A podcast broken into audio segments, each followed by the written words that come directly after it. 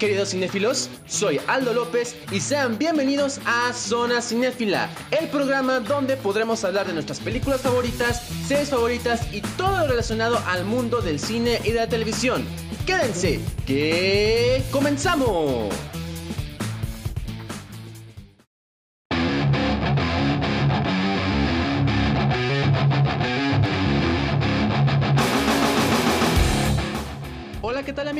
¿Cómo están? Espero se encuentren muy bien el día de hoy en todas sus casas con todas sus familias y seres queridos y sean bienvenidos a un nuevo episodio de Zona Cinéfila donde en este episodio vamos a dejar a un lado las películas y ahora por fin nos vamos a centrar en el mundo de la televisión. Así que vamos a hablar de una serie que va a ser la primer serie del podcast del cual vamos a hablar el día de hoy. Y es una serie a la cual le tengo mucho cariño. Es una serie que la veía cada vez que la pasaban en la televisión abierta. Me encantaba mucho esta serie, sobre todo porque vendría siendo del mundo de los superhéroes, específicamente de DC Comics. Y es uno de los superhéroes que se ganó mi corazón conforme empecé a ver este programa de televisión que la verdad me encantó muchísimo, nunca me perdí ningún episodio, aunque fueran nuevos o repetidos siempre veía la serie y es que debo decir que tengo sentimientos encontrados con esta serie, la verdad es que es una serie que me conquistó de principio a fin y al cual le tengo mucho cariño y vendría siendo nada más y nada menos que la serie de Arrow. Así es amigos, Arrow que vendría siendo más que nada Green Arrow, Flecha Verde, este integrante de la Justice League que por fin después de mucho tiempo le dieron su propia serie de televisión que se empezó a transmitir en 2012 y que pues terminó en el año del 2020, o sea, terminó el año pasado con 8 temporadas. Y la verdad es que, bueno, al personaje de Green Arrow nosotros lo habíamos visto en la serie de Smallville, que en sí vendría siendo la precuela de Superman con el protagonismo de este Tom Welling. Smallville es una de las series que también marcó mi infancia cuando hablamos de DC Comics, una serie que marcó mi infancia totalmente porque después de la primaria, después de ir de la escuela primaria, llegar y comer, a las 5 me acuerdo que ponían Smallville y ya después de Smallville seguía Drake y Josh. Siempre era así, primero Smallville, después Drake y Josh y así así cada, cada día en la televisión abierta de aquí de mi país, que es México, por si me estás escuchando y no eres de México, pues bueno, así es como transmitían Smallville, o sea, lo pasaban a las 5 de la tarde aquí y ya después nos pasaban con Drake y Josh y así era de lunes a viernes. Pero después de ver al personaje de Green Arrow en Smallville, que el cual fue interpretado por el actor Justin Hartley, decidieron con esta serie hacer como un tipo reboot. Más que nada, bueno, sí fue un tipo reboot, donde pues Justin Hartley ya no iba a volver a repetir el rol de Green Arrow, ya que Warner quería a otro actor precisamente para poder interpretar al arquero Esmeralda, por lo cual decidieron escoger al actor Stephen Amell. Ajá. Stephen Amell que vendría siendo un actor canadiense que empezó a tener unos pequeños cameos en la serie de The Vampire Diaries, que pues no me gusta esa serie, pero pues empezó a tener participación ahí. Y después ya por fin cuando le dieron el protagonismo de Green Arrow, pues su carrera despegó, ahora sí que hasta el infinito y más allá, como diría Buzz Lightyear, ¿no? y la verdad es que por esta serie Stephen Amell todo el mundo lo conoce, en verdad para mí nació para ser Green Arrow, o sea, lo tiene todo, la estatura, el cabello, además, o sea, Stephen Amell es, es su cabello es café café claro, café oscuro, pero la verdad es que creo que para la serie sí tuvo que pintarse el cabello un poco de rubio, pero la verdad le quedaba muy bien, o sea, insisto, el cabello, la barba, el físico, la estatura, el rostro, cómo hacía sus secuencias de acción, era como si tú arrancaras una página de los cómics de Green Arrow y simplemente la pegaras en la televisión. O sea, era como un sueño hecho realidad, no solamente para la nueva audiencia que iba a ver las series que Warner iba a transmitir, sino para la gente de DC. Y la verdad es que, insisto, Arrow es una de las mejores series de DC Comics, por supuesto que es una de las mejores series de DC Comics. Es una serie que le rinde tributo al Batman de Christopher Nolan. Hay que entender que Green Arrow y Batman pues son el equivalente, ¿no? Son como, no, no son hermanos, pero son equivalentes ya que miren, los dos perdieron a sus padres, los dos son niños millonarios, los dos tienen sus propias empresas. Este Green Arrow tiene su empresa de Queen Consolidated y pues este Bruce Wayne, o bueno, Batman tiene su empresa de Wayne Industries. Los dos son superhéroes, los dos son justicieros, siempre andan este, defendiendo a, las, a sus ciudades, que vendría siendo en este caso de Green Arrow Star City, y en el caso de Batman vendría siendo Gotham City. Empiezan a defender a los villanos y todo eso en la noche. Además de que los dos han llegado a matar a gente y es algo que pues los dos comparten, han llegado a matar a gente. Los dos saben artes marciales, comparten las mismas habilidades de pelea y de defensa personal y los dos pues tienen, tienen pareja, ahora sí que Green Arrow tiene a Black Canary o mejor, o mejor dicho este Canario Negro como su esposa que vendría siendo también una integrante de la Justice League Canario Negro. Y por parte de Batman, pues tenemos a Gatúbela, que vendría siendo esta Selina Kyle, que pues en sí sabemos que ella no es una héroe, es antihéroe, a veces es villana, pero en sí es antihéroe. Pero si me preguntan, ¿quién es el amor verdadero de este Batman? Por supuesto que es esta Gatúbela, así de simple. Y eso es algo que me encantó mucho en la serie, me encantó que la atmósfera, me encantó que las secuencias de acción se vieran familiarizadas con Batman, pero ojo, no estabas viendo a Batman, estabas viendo a Green Arrow, estabas viendo a Flecha Verde. Y la verdad es que, insisto, o sea, me encantó el traje, me encantó que respetaran su esencia del cómic, que la verdad insisto, la serie es el mero ejemplo de cómo deben de ser las adaptaciones, al menos en la pantalla chica que vende en la televisión. Sin duda alguna, este, bueno, al principio cuando debutó Green Arrow en la serie, pues no tenía antifaz, o sea, de hecho era algo gracioso porque este Oliver Queen pues se pintaba prácticamente, bueno, o sea, hacía antifaz con pintura verde, pero ya después de eso pues ya le dan un antifaz y ya con ese antifaz pues ya cambió por completo su, su atono y la verdad es que qué bueno que le dieron el antifaz porque es algo característico de Green Arrow y algo característico que aparece en sus cómics. Y pues bueno, para hablar un poco de la sinopsis, pues bueno, este Green Arrow pues se basó en un cómic que escribió DC Comics por el año de 2008, que vendría siendo que en esta historia, pues miren, Green Arrow ha tenido varios orígenes, pero aquí vamos a hablar del de la serie que de hecho está basado en ese cómic que la verdad, este, insisto, es este, un cómic que nada más está en Estados Unidos, creo, o está en México, pero en inglés. Pero la verdad es que vale mucho la pena leerlo, ya que pues te narra prácticamente cómo fue que Oliver Queen empezó a adaptarse a ese ambiente y cómo fue que él se volvió Green Arrow conforme avanzó esa historia. Así que vayamos a ver ¿Cómo es la historia o cuál es la sinopsis de la serie? Bueno, pues Oliver Queen, como les decía, pues era un millonario, era un chico playboy, era mujeriego, tenía mucho dinero y pues casi era un niño problema con sus padres. Entonces un día que se va con su papá a un crucero, pues decide, pues ahora sí que mientras van al crucero, ya que iban a ir a, una este, junta de negocios, creo, de su padre, pues de repente una tormenta acecha al barco una tormenta se echa al barco y tanto que hace que el barco se destruya. Entonces los dos sobreviven, su papá y este Oliver Queen son los únicos que sobreviven al accidente del barco junto con su este junto con su chofer. Pero cuando están en medio de la nada en un bote salvavidas, el papá mata al chofer y le dice a Oliver Queen, hijo, quiero que hagas algo. Prométeme que vas a sobrevivir. Eso es lo que debes de hacer. Por favor, sobrevive. Y él se suicida. Y Oliver Queen se quedó con cara de, pero ¿por qué lo hiciste? ¿Qué fue lo que pasó? Y empezó a estar en un estado muy melancólico porque había perdido a su padre. Entonces, cuando había perdido a su padre, de repente llegan a una isla llamada Lianyu. Esta isla, pues, que nada más es ficticia en el universo de DC Comics, pues en sí pertenece al continente asiático, cerca del país de China.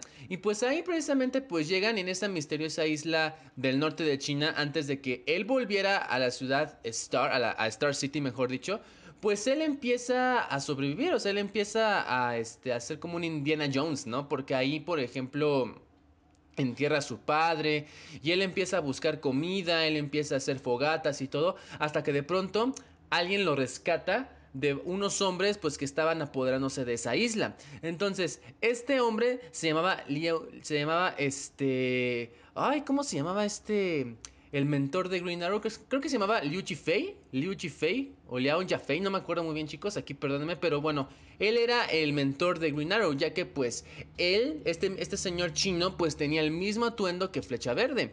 Él fue el que lo salvó y él fue el que entrenó a Oliver Queen para poder volverse como flecha verde. O sea, lo entrenó a cómo manejar el arco y la flecha, a pelear y usar este instinto de supervivencia para poder vivir por mucho tiempo en la isla. Y conforme va avanzando la historia, pues va, va conociendo a varios personajes, va conociendo a varios villanos y a partir de ahí es cuando Oliver Queen deja de ser ese tipo mujeriego que él solía ser para volverse un justiciero y muy, muy, muy pronto en los cómics para volverse un integrante de la Liga de la Justicia. Las temporadas de Green Arrow pues son 8 en total. Es una serie que empezó en 2012, terminó en 2020. Se planeaba que la serie se alargara más, pero pues como vio Warner que pues ya no había nada más que contar de Green Arrow, pues decidieron ya este, finalizar la serie con 8 temporadas. Es una de las series más exitosas de Warner Bros. O mejor dicho, de la, de la cadena de, de, CW. Pero pues saben que Warner es el propietario de The CW. Y sin duda alguna es una, eh, fue una de las series más vistas conforme pasó el tiempo. Es una serie que la verdad para mí nos da esa esencia de cómic, nos da esa esencia de viñetas, de diálogos que en verdad sin duda alguna me encantó muchísimo. Me encantó que respetaran la atmósfera de Green Arrow porque así es Green Arrow. Green Arrow es como Batman. Está rodeado de una atmósfera oscura, combate a pandillas, mafiosos, es una persona que mata a veces, una persona que que pues también está en contra de la delincuencia, que quiere dedicarla a toda costa. Y la verdad es que sin duda alguna eso fue para mí un gran respeto que Warner le dio a este cómic del cual yo les hablé de Green Arrow. Y sin duda alguna, pues le dieron muchísimo potencial. Claro está que tiene sus altibajos la serie, de las cuales en un momento voy a hablar. Pero la verdad, em, de principio a fin, o mejor dicho, las ocho temporadas son muy buenas. En general son muy buenas, entretienen son disfrutables y la verdad es que insisto, o sea, me encantan, me encantaron mucho los capítulos y sin duda alguna pues te da un desarrollo enorme de Green Arrow y de la gente que rodea a este Green Arrow. Y la verdad es que pues sin duda alguna digo que es una de las mejores series de DC por la adaptación que le dieron. Y sin duda alguna yo, yo no veo que tenga tantos errores. La verdad es que, insisto, me encantó mucho. Creo que esta serie le puede dar por fin a, Green Arrow ya por, ya por fin a un actor que lo interprete en el DC Extended Universe. De hecho, se dice que Charlie Hunnam podría interpretar a este Oliver Queen, pero para el cine. Si es que Stephen Amell ya no lo, ya no lo contratan como Green Arrow. Sin duda alguna, yo espero que sea cierto, porque la verdad también a Charlie Hunnam le queda el papel de Green Arrow, pero pues ahora sí que DC no tiene por qué tardarse, ya tiene que hacerle la llamada, porque Charlie Hunnam pues ya tiene 40 años. Entonces, pues ahora sí que entre más joven sea mejor, pero pues yo espero que lo puedan contratar para que nos den una adaptación digna de este Green Arrow. Y pues bueno, algo que yo también les quiero contar de esta serie vendría siendo pues a sus personajes. Primero tenemos a Green Arrow, quien es el protagonista de la serie. Pero pues obviamente tenemos a estos actores que lo acompañaron en toda su travesía en esta serie. Primero tenemos a David Ramsey, quien interpreta a John Diggle. Que en John Diggle, pues bueno, él era un guardaespaldas, él era parte del ejército de Estados Unidos que pues al final después de perder a su hermano, que pues bueno, sabemos que después este, siguió vivo, pues él este, empieza a ser un sol, él empieza a ser un guardaespaldas para este Oliver Queen. Entonces cuando él empieza a ser un guardaespaldas, pues se da cuenta de que pues precisamente Oliver Queen era una persona muy difícil de cuidar, ya que siempre Oliver Queen se escapaba, no dejaba que lo cuidaran, que lo vigilaran, etc.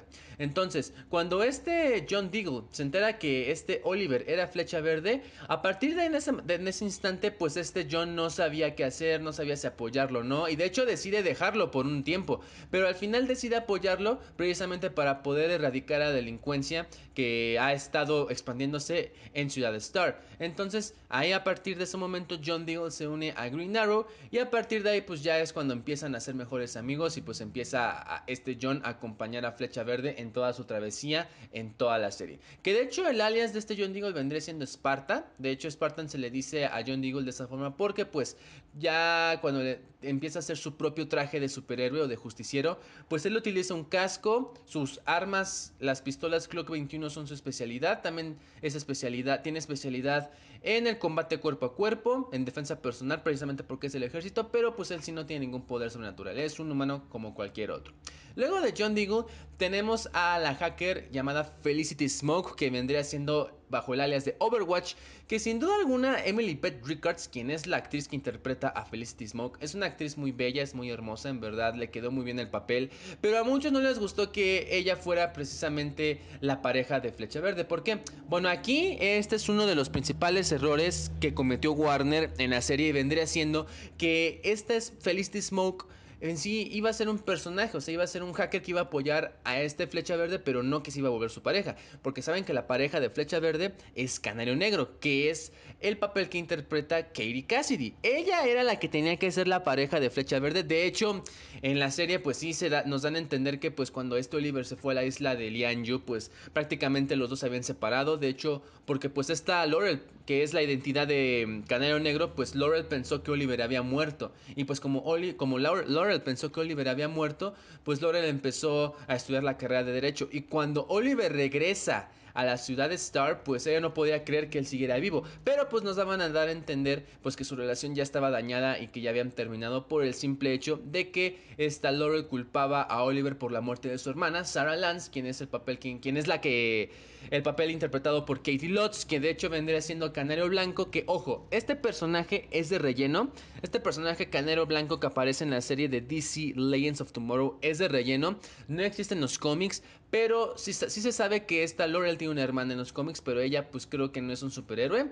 Nada más aquí en la serie quisieron ponerla como una superheroína. Pero la verdad es que Katie Lutz sí me encantó mucho cómo interpretó a Sarah Lance. Además de que este personaje, pues era uno de los primeros personajes para la comunidad LGTB. Porque resulta que Sarah Lance es bisexual, pero le tira más a ser lesbi. Entonces, esta Katie Lutz, pues le ha dado ese rumbo a su personaje y lo ha construido de una manera tan detallada y tan desarrollada que ya muchos este, fans ya se han enamorado de ella, sea que sea lesbiana o sea bisexual, se han enamorado completamente de esta Katie Lutz. Pero también esta Katie Lutz quien interpreta a Sarah Lance, pues también tiene que ver con Oliver Queen, porque pues este Oliver, como les decía, que él era un mujeriego, pues él engañó engañaba a Laurel con su hermana, con Sarah Lance, y pues en el barco Sarah Lance estaba con Oliver porque Oliver le dijo que se viniera con ellos, y cuando pasó este accidente, pues también ella sobrevivió, y pues resulta que cuando sobrevivió, pues también se topa con Oliver, se topa que esta Sarah sabe pelear, pero además también se topa que ella pues este perteneció a, o mejor dicho, este, sí, formó parte de la, de la Liga de los Asesinos. Eh, ajá, exactamente, la Liga de los Asesinos que, que vimos nosotros en la película de Batman Begins de Christopher Nolan. Que bueno, esa liga le llamó él la Liga de las Sombras, que pues es esta, esta este, organización comandada por Ra's al que de hecho Ra's al también aparece en la serie como uno de los villanos principales de la tercera temporada. Pues resulta que él entrenó a Sarah Lance. Y Sarah Lance pues se enamoró de él, la hija de Ra's al Ghul, que vendría siendo esta esta ay, ¿cómo se llama? No es Talia al Ghul, amigos, no es Talia al Ghul la que interpreta, no es Talia al Ghul la pareja de esta Sarah Lance. Este, déjenme me acuerdo cómo se llama, a ver si se me viene a la mente, porque pues no no es Talia al Ghul. Ay, ay, ay, ¿cómo se llama esta Ay, esta, esta chica. Ay, ay, ay, no me acuerdo muy bien, chicos, perdón, pero este, solamente sé que Talia al Ghul, pues tiene un. no, no, no me acuerdo, chicos, la verdad. No, perdónenme, no me acuerdo muy bien cómo se llama este. cómo se llama su pareja. Pero es. Pero pues bueno, ella empezó a tener un vínculo fuerte pues con esta... ¡Ah! Nisa. Nisa al Ghul, amigos. Nisa al Ghul vendría siendo la, hermana de Talia al Ghul y pues Nisa tuvo algo que ver con esta Sarah Lance y pues bueno, ahí Sarah Lance se enamora, se dan sus besos, se vuelven novias, pero pues ya cuando regresa a Star City, pues se da cuenta Oliver pues que pues de lo que había hecho esta Sarah en la Liga de los Asesinos. Pero bueno, después de pasar por John Deagle, Felicity Smoke, Canero Negro y Canero Blanco, nos vamos con Arsenal, interpretado por Colton Haynes. Colton Haynes, quien lamentablemente este, perteneció a la serie de Teen Wolf, que pues no me gusta para nada. Interpreta a Roy Harper, que de hecho Arsenal, por si no lo sabían amigos, pertenece al grupo de los Teen Titans. Así es que de hecho se espera que Arsenal debute en la tercera temporada de Teen Titans, que ya se va a transmitir en la cadena de The CW en Estados Unidos y que también ya la van a transmitir en la plataforma de streaming de HBO Max. Y pues bueno, este Arsenal, pues en sí, él, era un niño problema, él era un niño problemático que vivía en el suburbio de Glades, que de hecho el suburbio de los Glades, pues era precisamente esta parte de Star City que era más que nada el lugar de los ladrones, de los delincuentes, de los secuestradores, etcétera, y pues ahí vivía este Roy Harper. Entonces Roy era un ladrón, era un ladrón ya que pues él necesitaba ahora sí que dinero para poder curar a su mamá, que de hecho pues su mamá tristemente fallece. Y pues este conforme avanza la serie, pues este Roy Harper pues, se da cuenta de que él quiere ser como Oliver Queen, o sea, como quiere ser como Green Arrow, ya que Green Arrow lo salvó de, de una persona que iba a matar a Roy y cuando lo salva, pues este Roy trata de contactar a este Green Arrow para que él pues pueda entrenarlo. Entonces al principio este Roy Harper pues no se sentía a gusto con el entrenamiento que le ponía este Oliver ya que pues él decía que era una pérdida de tiempo ya que pues este Roy quería precisamente aprender a pelear, a golpear, a dar patadas y utilizar el arco y la flecha. Entonces cuando Roy pues decide separarse de Flecha Verde por el simple hecho de que no le gustaban sus métodos de enseñanza, él decide, ahora sí que, bueno, fue producto de, de una, este, como de un tipo suero de super soldado que utilizó Stroke en la serie, que de hecho Stroke aparece en la segunda temporada de Arrow, que para mí es la mejor de la serie. Le inyectan este suero de super soldado que lo hace fuerte, pero que no es capaz de poder controlar sus emociones.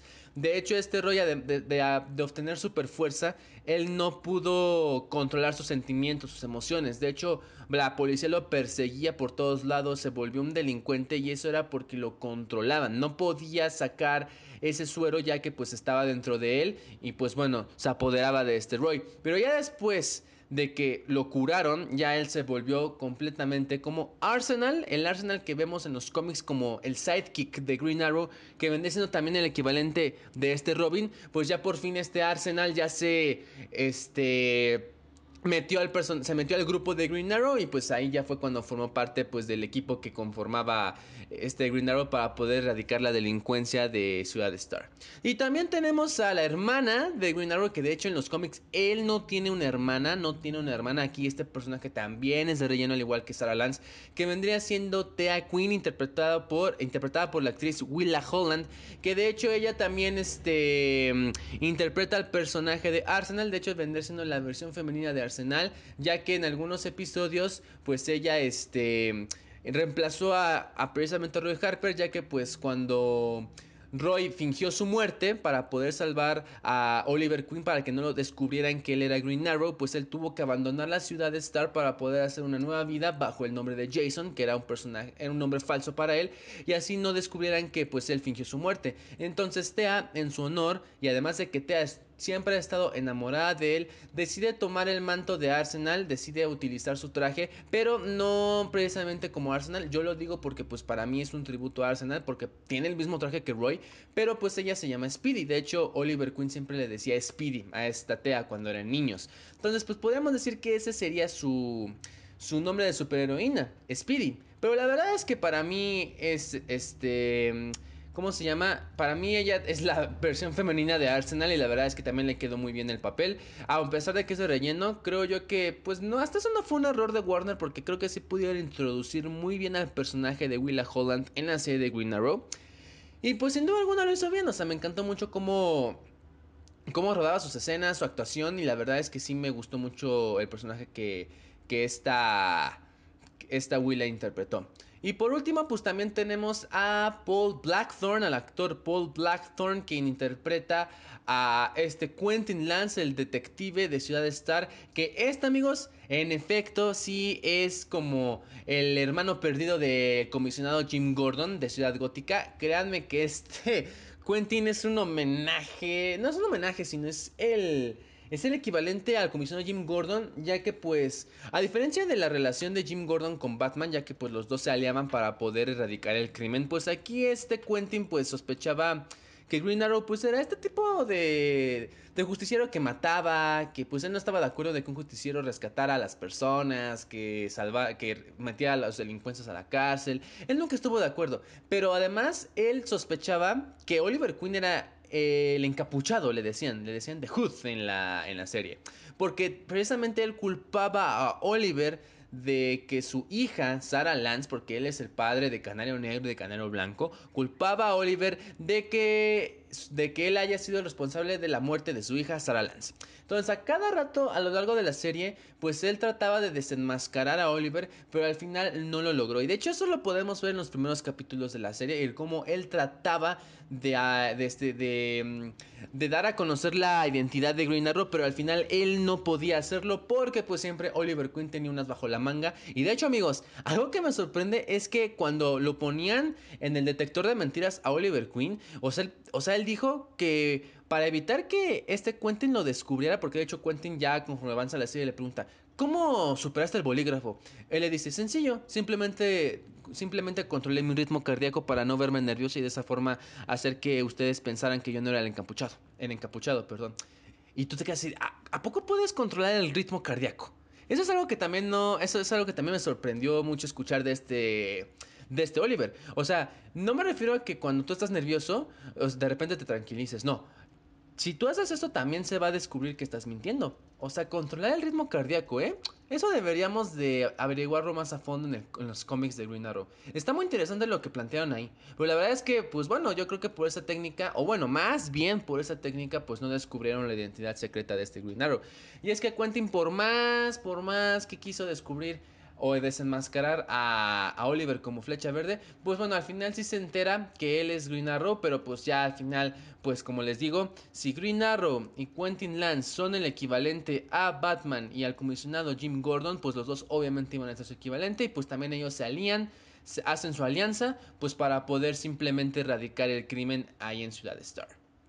Entonces, pues los dos igual se vuelven un equipo y pues también este Quentin se une al equipo de Green Arrow, pero no en las primeras temporadas, sino como a partir de la cuarta o de la quinta temporada. Que de hecho este Quentin se hace, eh, se hace el alcalde de la ciudad de Star bueno, no alcalde, sino vicealcalde. Nomás no sabría decir muy bien cómo se diría, pero es la mano derecha de Oliver Queen. Y la verdad es que me encantó mucho cómo su relación evolucionó conforme la serie avanzó. Y la verdad es que es una de las amistades a las cuales yo les tengo muchísimo cariño. Y sin duda alguna, yo espero que pues podamos verlos a ellos en el cine. Y, aunque no sean estos mismos actores, pues yo creo que otros actores, pues como les decía, si Charlie Honan puede ser Green Arrow en el DCU, yo creo que otra, otro, otro actor talentoso que pueda er, este, encarnar a Quentin Lance, pues estaría genial que lo pusieran en el DCU. La verdad es que me gustaría que nos pusieran esta amistad, pero no en la pantalla chica, sino en la pantalla grande como debe de ser. Y pues la verdad, insisto, algo que también me gusta de la serie de Green Arrow vendría siendo en primer lugar sus secuencias de acción. Las secuencias de acción están bien filmadas, en verdad, em, están muy bien filmadas tiene mucho de artes marciales, de capoeira, de defensa personal, de kickboxing, de taekwondo. Y la verdad es que Green Arrow, al igual que Batman, son unas personas completas, son unas personas que saben pelear cuerpo a cuerpo, que es su especialidad, ya que a pesar de que ellos dos no tienen ningún poder sobrenatural, de todos modos ellos destacan precisamente en este en los combates cuerpo a cuerpo, ya que pues ellos no necesitan tener un poder sobrenatural para poder ser un superhéroe así, uff, tan poderoso y que fuera conocido por todos. De por sí eh, son dos superhéroes muy conocidos, pues que ya por tener esto, estos dones de la defensa personal y las artes marciales, pues los hace algo, algo súper súper reconocidos tanto en el mundo del cine, la televisión como en los cómics, que es en donde todo el mundo los conoce. Además de que también, insisto, la atmósfera, las historias, las escenografías, la fotografía, la banda sonora, el... O sea, esa banda sonora me encantaba ya cuando, sonaba cuando sonaba esa, banda sonora, les juro, o esa canción de la banda sonora, les juro que yo ya llegaba rápido a la sala y subía todo volumen para poder ver los capítulos de la serie. Esa, canción es muy icónica de la serie la verdad es que me encantó mucho esa canción. Pero además la otra banda sonora la que, la, que conforma la serie, pues en verdad me encantó muchísimo. Que de hecho lo compone Blake Nelly. Y pues Blake Nelly es el que compone toda la banda, las bandas sonoras de las series de DC. Que vendría siendo el Arrowverso. Que ahorita les digo por qué se denominó Arrowverso. Y pues en sí, total, como les decía, la serie de Green Arrow pues tiene 170 episodios divididos en 8 temporadas.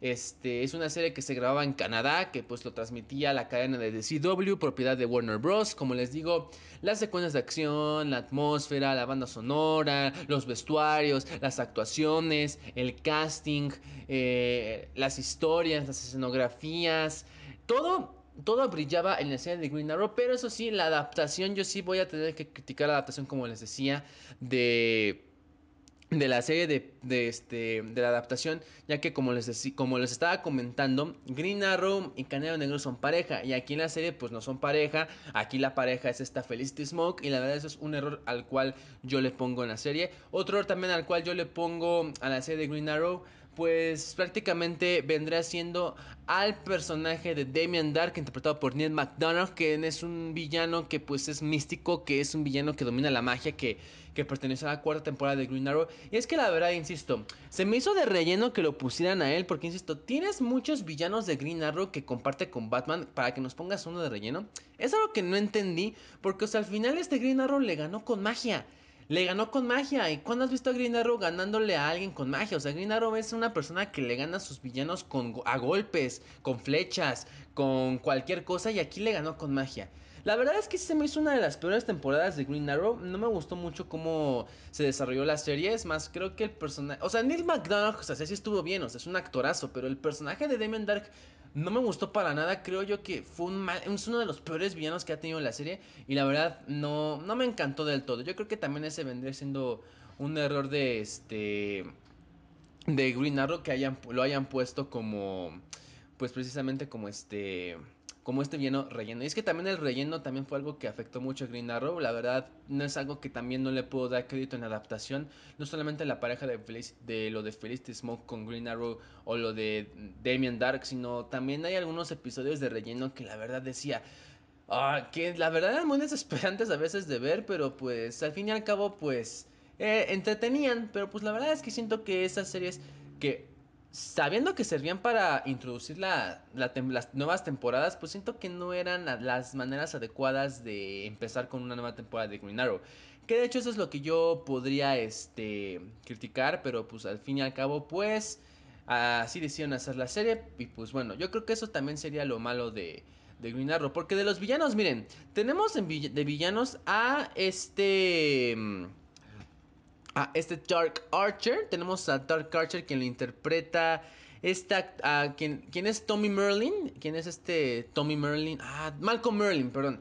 Malcolm Merlin es este Dark Archer, quien es el archienemigo de este Green Arrow. Y lo interpreta John Barrowman. John Barrowman interpreta a Dark Archer, sí, John Barrowman, que de hecho, pues en la vida real este actor pues es homosexual. Este actor escocés en la vida real es homosexual. Que también fue protagonista de la serie de George Wood.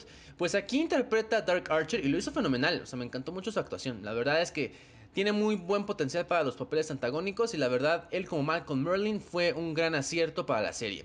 Después tenemos a Deathstroke, amigos. Deathstroke. Deathstroke debutó por primera vez en live action en esta serie que de hecho este personaje lo interpretó Manu Bennett y la verdad es que su Deathstroke es el mejor que he visto. Todavía no podemos opinar del Deathstroke de Joe Manganiello que va a interpretar en el DCU. El de Esai Morales pues como que más o menos me gustó que es el de Teen Titans de la segunda temporada. Pero el de Manu Bennett es el mejor Deathstroke que he visto en mi vida. Es el mejor Deathstroke que he visto. Me encantó mucho cómo lo interpretó él, cómo lo adaptaron en esta serie. Me encantó cómo hizo, le hizo la vida imposible a este Green Arrow, cómo lo controlaba. O sea, de hecho, él, o sea, él era amigo de Green Arrow en la isla Lian Yu. De hecho, él volvió a la ciudad, a ciudad Star para poder aterrorizar a Oliver, ya que pues él se sintió traicionado. Se sintió este Slade Wilson, quien es la identidad real de Deathstroke, se sintió traicionado por Oliver, que regresó para hacerle la vida imposible y es que Oliver sabía que este Slade era un tipo peligroso. Él era un mercenario. Un mercenario que pues con este suero que les digo del super soldado que es el Mirakuru, así se llama este suero que también se le, se le inyectaron a Ray Harper, lo hacía tan fuerte que inclusive le daba la posibilidad de regenerarse, le daba regeneración instantánea, se recuperaba rápido de las heridas. Este, se volvía más fuerte que nunca y la verdad es que era un oponente muy difícil de vencer. Y cuando vemos a, a Manu Bennett con el traje de Deathstroke, wow, o sea, en verdad le quedó increíble, o sea, le quedó increíble el traje de, de Deathstroke y la verdad es que, insisto, de hecho este traje fue en homenaje a su hermano, que de hecho en la primera temporada, pues su hermano, el hermano de Slade, pues había muerto en la primera temporada de, de Green Arrow, que de hecho por, por esa serie, este, que por esta serie, pues él empezó a a obtener, a construir el traje por su hermano, ya que el traje que, que él tiene, que él este, que él construyó, que su hermano construyó, pues a partir de ese instante, pues este Deathstroke empieza a hacer ese mismo traje en honor a su hermano, nada más que el de su hermano era un negro con amarillo, el de Deathstroke era pues el que vemos en los cómics, azul con rojo, naranja, etcétera. Entonces, este Deathstroke para mí es el mejor que ha, que ha habido en el mundo de los cómics y es el mero ejemplo de cómo debe de ser las adaptaciones a la pantalla grande en verdad. O sea, Dark Archer, Deathstroke. También tenemos a Russell Gould interpretado por Matthew Nibbles, que, Matthew Nibbles, perdón, que sin duda alguna en verdad le quedó perfectamente. O sea, la verdad Liam Neeson Liam Neeson como este Russell Gould, yo no me voy a quejar, él para mí es Russell Gould, pero pues bueno, aquí en este eh, aquí en la serie de Green Arrow, pues este Matthew Nibbles, Matt Nibbles creo que se llama, o Matthew Nibbles, creo yo, Matt, Matt perdón, o bueno, Matthew Nibbles, así se llama, pues él interpreta a Russell Gould, que también le hizo la vida imposible a Green Arrow. De hecho, esa escena donde apuñala a Oliver con la espada allá en, en este allá en esta, en la, ay, ¿cómo se llama esta ciudad de, esta ciudad de este, de Ras Al Ghul en la serie? Ah, es que esa escena donde están peleando en la nieve, están en las montañas, donde Oliver pierde, o sea, casi muere, o sea, de hecho, Oliver casi muere, de hecho, no pensé que, que, que, este Ras Al Ghul hiciera eso, la verdad, no pensé que él fuera capaz de, de matar a a Oliver por ese instante. La verdad yo quería llorar. Pero pues bueno, al final este... Eh, o sea, fue una de las mejores escenas de Green Arrow porque también lo hicieron ver débil. De hecho, este Green Arrow tuvo que ser como Russell Gould para poder saber cómo derrotarlo. O sea, se tuvo que unir a la Liga de los Asesinos, dejando el color verde para ponerse el atuendo negro, volverse un asesino y así poder derrotar a este Russell Gould. Obviamente sabíamos que pues que Green Arrow pues iba a volver en contra de Russell Gould, pero la verdad es que me encantó mucho cómo le dieron ese desarrollo al personaje de Green Arrow en la temporada 3, que la verdad yo creo que las primeras tres temporadas valen oro, son una obra maestra para mí y la verdad me encantó mucho cómo este cómo él derrotó a Russell Gould de una manera muy, muy, muy inteligente. Que de hecho este Russell Gould, por si no, lo sabías, pues él, era un él es un personaje inmortal que pues siempre que entra al pozo de Lazarus, pues que es este, este pozo ficticio de DC Comics en donde si tú te metes a, ese, a, esa, a esa tina de agua caliente, pues resulta que te vuelves inmortal, no, no envejeces, te quedas como joven para toda la vida, pues es algo que, que este Russell Gould hacía. Entonces, la verdad, eso era algo que a mí me encantó, sin duda alguna, este, me encantó muchísimo. Y pues debo admitir que este Russell Gould, quien lo interpretó Matt Neighbor, lo hizo de una manera más oscura, más sombría y más asesina que el de Liam Neeson. Pero pues bueno, Liam Neeson siempre se queda en mi corazón y la verdad es que a él le quedó también el papel de, de este de este, ¿cómo se llama? De Russell Gould. Que de hecho, cuando, eh, de hecho, algo que les puedo decir de Russell Gould es que cuando él te contrata para la Liga de los Asesinos, él te pone un nombre en árabe. Y de hecho, te pone un nombre en árabe. Por ejemplo, a Oliver Queen le puso Al Salim. Al Salim, que de hecho ese era su nombre de de asesino, ese era su nombre de ya de Liga de los Asesinos, ya no como Green Arrow, sino como Al Salim. Mm. La verdad es que insisto, me encantó esta temporada y sin duda alguna pues yo espero que veamos otra vez a Russell Gould en las series de DC o en alguna otra en o en las películas de Batman de Robert Pattinson porque la verdad es uno de los es un gran villano de Batman y creo yo que sinceramente no tiene por qué ahora sí que dejarlo al lado, pues ya que Russell Gould es un personaje muy muy poderoso que Batman pues ha podido derrotar. Y pues además pues decimos que Damien Dark pues es un villano muy malo, pero pues también además de Damien Dark tenemos a Prometheus, que de hecho Prometheus, que también otro villano que creo que de estos tres que yo mencioné al principio, creo que él fue el que hizo ver a Oliver como un niño, como un berrinchudo, porque pues este Prometheus secuestró, secuestró al hijo de Oliver Queen que de hecho, Oliver no sabía que él tenía un hijo ya que él había embarazado a una chava que a la cual había conocido en una fiesta, que de hecho pues se llamaba William, de hecho le pusieron el nombre de William, que es William Queen. Pues este Prometheus lo secuestraba, que de hecho Prometheus es quien interpretó Josh Cigarra, que de hecho le quedó muy bien el papel.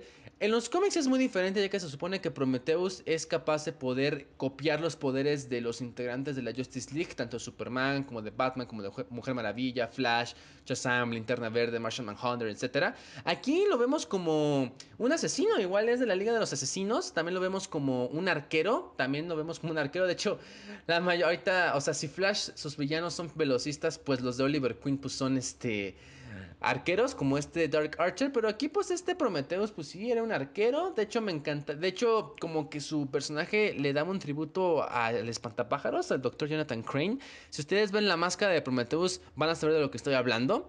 Y es que sin duda alguna, o sea, lo veía débil, o sea, hacía ver débil a Oliver. Era un personaje muy difícil de rastrear, era un personaje que no podías encontrar fácilmente.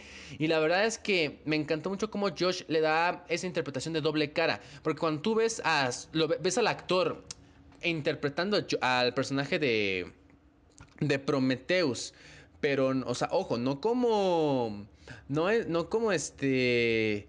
Ay, como, no como el, no ¿Cómo No como Prometeo, sino como, lo ves ya, cuando lo ves ya con... Ah, Chase, se llama Chase la identidad de, de Prometheus.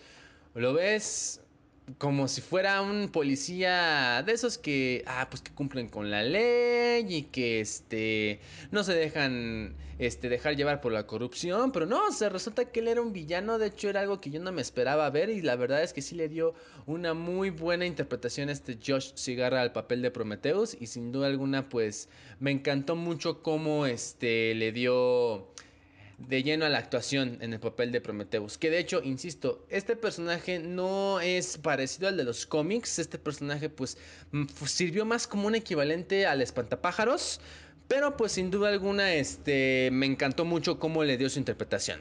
Y ya en la sexta temporada tenemos a Ricardo Dragón, este integrante del Escuadrón Suicida, que de hecho pues lo matan en la serie. Que este Ricardo Díaz que también es este personaje. Es un personaje que igual es mafioso. Es un personaje muy mafioso que. Que la verdad, este. Es un personaje mafioso que también le dio batalla a este Green Arrow. Le dio batalla. También le dio de, golpes a este Oliver Queen. También me encantó mucho, la verdad tiene, me encantó mucho esa postura que tenía con de, de, Ricardo, me encantó la postura que tenía, me encantó mucho lo que hacía y sin duda alguna pues Creo que también fue un buen villano porque pasamos, pasando a la séptima temporada, pues ya por fin tenemos a la hermana de Green Arrow. Sí, amigos, la hermana de Green Arrow, Emiko Queen, que de hecho pues el padre de este Oliver pues sí tuvo un amorío con este... Con una, con una chica asiática que pues tristemente ellos dieron nacimiento al personaje de Miko Queen, que de hecho ella sí aparece en los cómics, ella sí aparece en los cómics, no sé si sea por la serie de Green Arrow, pero pues este, ah no, perdón amigos, este personaje de Miko Queen creo que este sí fue primero adaptada a la, a la, serie y ya después este, ah no, no, no, no, ay me estoy haciendo bolas, eh, perdón amigos. Sí, Dios hizo su debut en los cómics. Sí, es hermana de este Green Arrow ya después le dieron su adaptación. Me encantó mucho este papel de, de Minko Queen porque de hecho cuando pasaban la séptima temporada era como de, uy, ahora a ver quién, quién es la que interpreta o quién es esa flecha verde, porque era una flecha verde, o sea, de hecho era ella con el atuendo de Green Arrow, pero era su atuendo. No era el atuendo rojo que, ve, que conocemos de Miko Queen. No, era, o sea, era ella. Pero pues ella había vuelto para poder encarar a su hermano, ya que pues también él culpaba de que su padre hubiera, de, había muerto, que de hecho pues los dos tienen al mismo padre. Entonces pues esta Miko Queen creo que le faltó mucho desarrollo a su papel.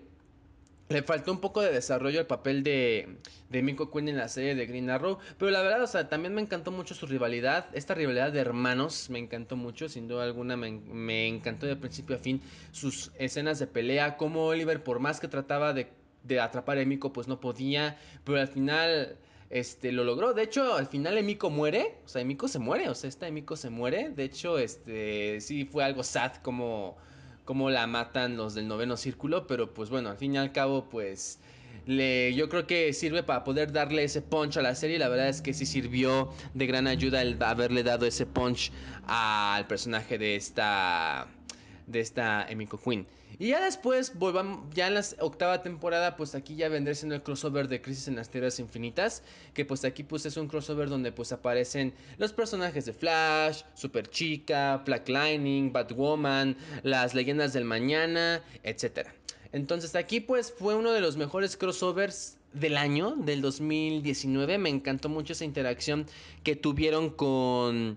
O sea, que tuvieron todos estos superhéroes de DC La verdad es que, insisto, para hacer un programa de televisión debo de, admitir que les quedó muy bien. Claro, está que no iba a ser como Endgame de Avengers, pero la verdad es que, que, les quedó muy bien este crossover que para mí es el mejor. No es no el de Tierra X, no los primeros que hacían Flecha, Flecha Verde y Flash, no. Este es el que me encanta, este es el que me encanta, el de las crisis en las tierras infinitas fue el que me encantó. Y ver a Flecha Verde morir, ay, créanme que sí lloré, o sea, de hecho lloré bastante, lloré bastante, bastante tiempo, en verdad, créanme que sí lloré muchísimo. Porque pues ya era el final de Green Arrow, y la verdad es que siendo el final de Green Arrow, pues bueno, una serie que nos ha acompañado, que nos acompañó por casi 10 años, la verdad es que fue algo muy difícil de de este de ver, pero pues al final y al cabo pues Green Arrow siempre va a estar en nuestros corazones, yo como fan de DC se los digo, y en verdad chicos, si no han visto la serie se las recomiendo, véanla. No sé, el relleno sí les va no les va a gustar, pero lo demás en serio sí se los sí sí los va a conquistar, les va a encantar y en verdad de principio a fin no van a querer dejar de ver la serie, en verdad tiene muy buenos villanos, tiene muy buenas actuaciones, muy buenas historias, todo lo que les dije, en verdad brilla muchísimo y la verdad es que es una de las mejores series de DC que le rinde tributo al Batman de este Christopher Nolan. Y es que sin duda alguna, insisto, o sea, es una serie que ha marcado los corazones de todos, marcó el mío completamente, porque yo no pensé que íbamos a poder, bueno, no pensé que un héroe tan similar a Batman como Green Arrow iba a ganarse mi, mi corazón, o sea, en verdad créanme que a partir de esa serie, pues yo ya me he vuelto muy fan del superhéroe, de hecho no sabía que él era integrante de la Justice League, pero ya después de ello, conforme a, pasó el tiempo, pues empecé a jugar los videojuegos de Injustice y ya me di cuenta que Green Arrow pues prácticamente pues era de la Justice League. Entonces la verdad, insisto, yo se las recomiendo muchísimo. Y además, pues, esta, este crossover de Chris en Estrellas Infinitas, pues, insisto, para hacer de televisión está muy bien. En verdad me encantó cómo todos los superhéroes de DC interactuaron. Ah, y para que no se me olvide. ¿Por qué se llama Arrowverso? Yo les había dicho que estas series de DC se les denomina el Arrowverso. Bueno, se les denomina Arrowverso ya que precisamente este Green Arrow fue la serie que comenzó todo, fue la serie que comenzó todas las series de DC Comics, que las cuales son las cuales son las que conforman Flash, Super Chica, Batwoman, Black Lightning, DC Legends of Tomorrow y actualmente Stargirl, Teen Titans y Doom Patrol. Y Superman y Lois, que de hecho se va a estrenar la serie en febrero, va a ser un especial de dos horas, el Superman de Tyler Hoechlin, que de hecho aparece en la serie de Super Chica, que al principio no me convenció para nada, pero que ya después, ya Tyler Hoechlin para mí evolucionó como actor y sin duda alguna esta serie la espero con muchas ansias. Es por ello que se denominó Arrowverso, porque Arrow comenzó todo. Y la verdad es que insisto, o sea, yo espero que se siga llamando Arrowverso porque Green Arrow fue el que comenzó todo este universo en la pantalla chica, la televisión. Y es que la verdad, insisto, muchos se van a preguntar que por qué Flash apareció primero en series. Bueno, es que antes de que Ezra Miller fuera casteado como este Barry Allen, como Flash en las películas de DC del cine, este Grant Gustin había obtenido el papel, pero tenían derecho los de Warner el poder darle una serie, ya que Ezra Miller todavía no era casteado como Flash. Entonces, pues conforme, avanzó el tiempo, en 2014, la serie de Flash dio inicio y también se volvió como una de las más exitosas que tiene Warner, o mejor dicho, la cadena de, de, de CW actualmente. Que en sí vendría siendo la segunda, porque para mí Green Arrow yo creo que es la más exitosa, pero de hecho la de Flash es la que a los niños les encanta, o sea, a los niños de hecho les encanta mucho la serie de Flash, es lo que yo he visto, de hecho... Está, varios amigos de mi sobrino le encantan les encanta mucho la serie de Flash y dicen que la de las de Flecha Verde dicen ellos que no les agrada tanto, pero bueno, pues yo espero que les agrade porque la verdad yo ya se las he estado recomendando y la verdad es que para mí es una de las mejores series de DC, así de simple. Y ya después, como les digo, Super Chica, interpretada por Melissa Benoist, que también por esa serie apareció Superman, apareció Lois Lane, apareció este Martian Manhunter, apareció Brainiac 5, eh, ¿qué más? Apareció Lex Luthor, de hecho interpretado por John Cryer, John Cryer, el de Two and a Half Man, este Alan. Y tú te quedas, ¿Alan? ¿En serio él es Lex Luthor? Sí, amigos, el ex Lex Luthor. Tristemente, pero cierto, es Lex Luthor, pero le quedó en el papel, o sea, le quedó en el papel. De hecho, ahí John Cryer demostró que no necesita fuerza hacer comedias para poder ser un gran actor. Y la verdad es que él es un actorazo y cuando interpretó a Lex Luthor le quedó de maravilla, así de simple. Le quedó de maravilla y es que está muy, muy pegado al cómic de este Superman. Ya después tenemos a Batwoman, que tristemente Batwoman es una... Es este... Perdón por la palabra, chicos, pero pues es que es una basura de serie. La segunda temporada, la primera es muy buena. La primera es buena, esa sí me gustó mucho. Robbie Rose como Kate Kane me encantó. Pero ya la segunda temporada ya fue un fiasco.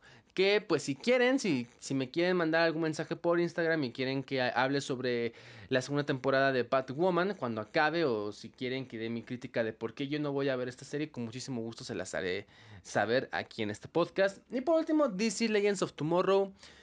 Que, ah, pues bueno, las primeras tres temporadas están muy bien. De hecho, yo soy fanático del Avalanche. Avalanche porque es Avalanche, pues bueno, es este fandom que le hacen a la pareja de, de Sarah Lance y la de Ava Sharp. Son lesbianas, me encantó mucho esa pareja. Y pues también tiene sus momentos épicos, ¿no? La serie, ya que también introduce a varios personajes. Como por ejemplo a Firestorm, quien es interpretado por Franz Dramé y este Victor Garber. Tenemos a... ¿A quién más? ¿Cómo se llama este personaje? Ah, este Raymond Palmer, quien interpreta a Atom, interpretado por Brandon Routh, quien interpretó a Superman en Superman Returns, quien interpretó al Superman de Kingdom Come en Crisis en Tierras Infinitas, que le quedó muy, muy bien el papel. En verdad, verlo a él fue algo muy nostálgico. Y también tuvimos, y bueno, también él interpretó a Atom, este Raymond Palmer, que de hecho Atom, pues también es del universo de DC Comics y él aparece más en los cómics de este Flash.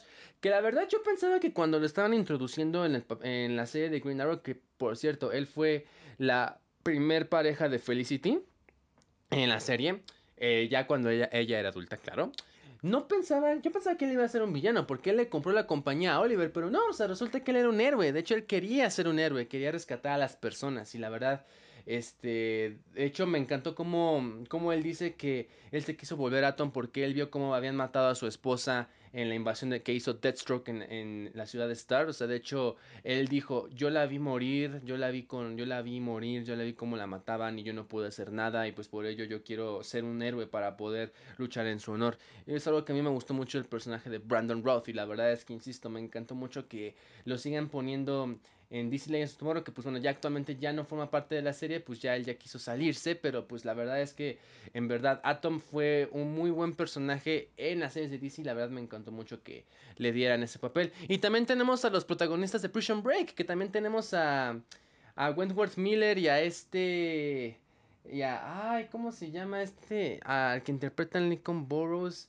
Ya, ya no me acuerdo, ya no me acuerdo cómo se llama estos, este actor, pero amigos, tengo un pésima memoria, pero ellos interpretan a Onda, a, Onda de Calor y a Capitán Frío, y la verdad es que también me encantó cómo conformaron las leyendas del mañana con ellos dos. Que bueno, pues ya me alejé un poco de Green Arrow, pero bueno, el punto es que pues ya la serie ya terminó, son 8 temporadas, 170 episodios, la verdad me encantó mucho la serie, si no la visto se las recomiendo, si ya la vieron pues espero les haya gustado toda esta trayectoria que vimos con Green Arrow, la verdad es que insisto me encantó mucho la serie, por nada del mundo voy a decir que es mala, me encantó muchísimo. Hay varias gente que dice que es mala, que no le gustó, pero la mayoría de la gente le encantó, la audiencia se quedó conmovida con todo, con, todo lo que vimos en la serie de Green Arrow. Y la verdad es que, insisto, es una, esto es uno de los, mejor, de los mejores ejemplos de cómo deben de ser las adaptaciones en la pantalla chica. Y pues yo espero que Green Arrow por fin ya tenga su, este, ya su adaptación a la pantalla grande que de hecho ya es momento de introducir a Green Arrow al cine, ya es momento de introducirlo al cine, es más, si hicieran un crossover con el Batman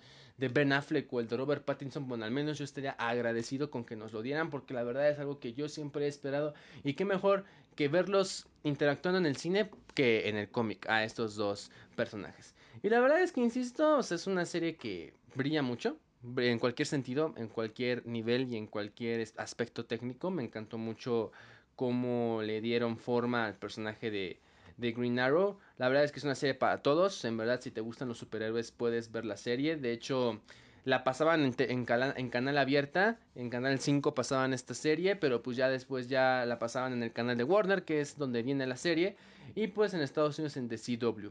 Y de hecho está en Netflix, está en Netflix amigos, todas las series de la Reverso están en Netflix, la de Green Arrow está en Netflix.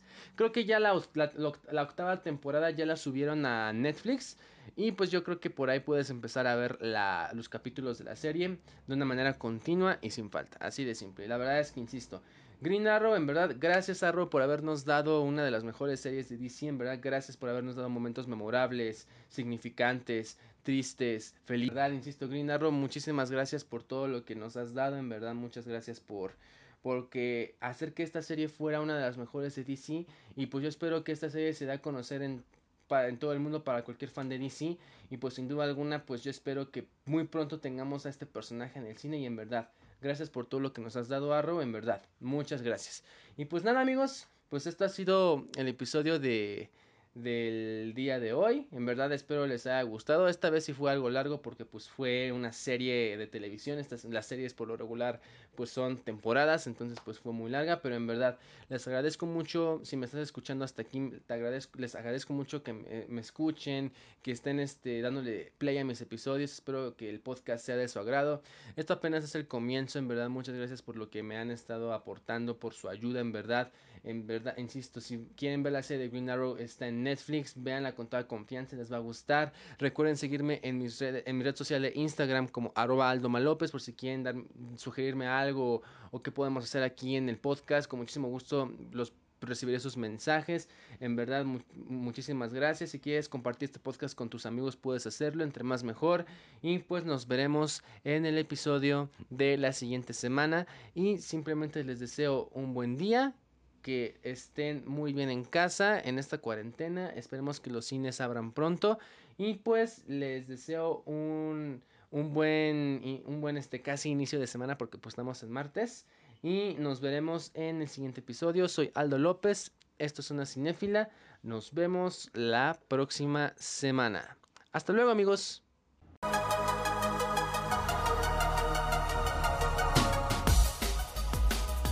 Queridos cinéfilos, ha llegado el momento de despedirnos el día de hoy. Muchísimas gracias por haberme escuchado en este episodio de Zona Cinéfila. Recuerden que también pueden seguirme en mi red social de Instagram como arroba Aldo López. Muchísimas gracias por su atención, soy Aldo López y nos veremos en el siguiente episodio de la próxima semana. Hasta luego.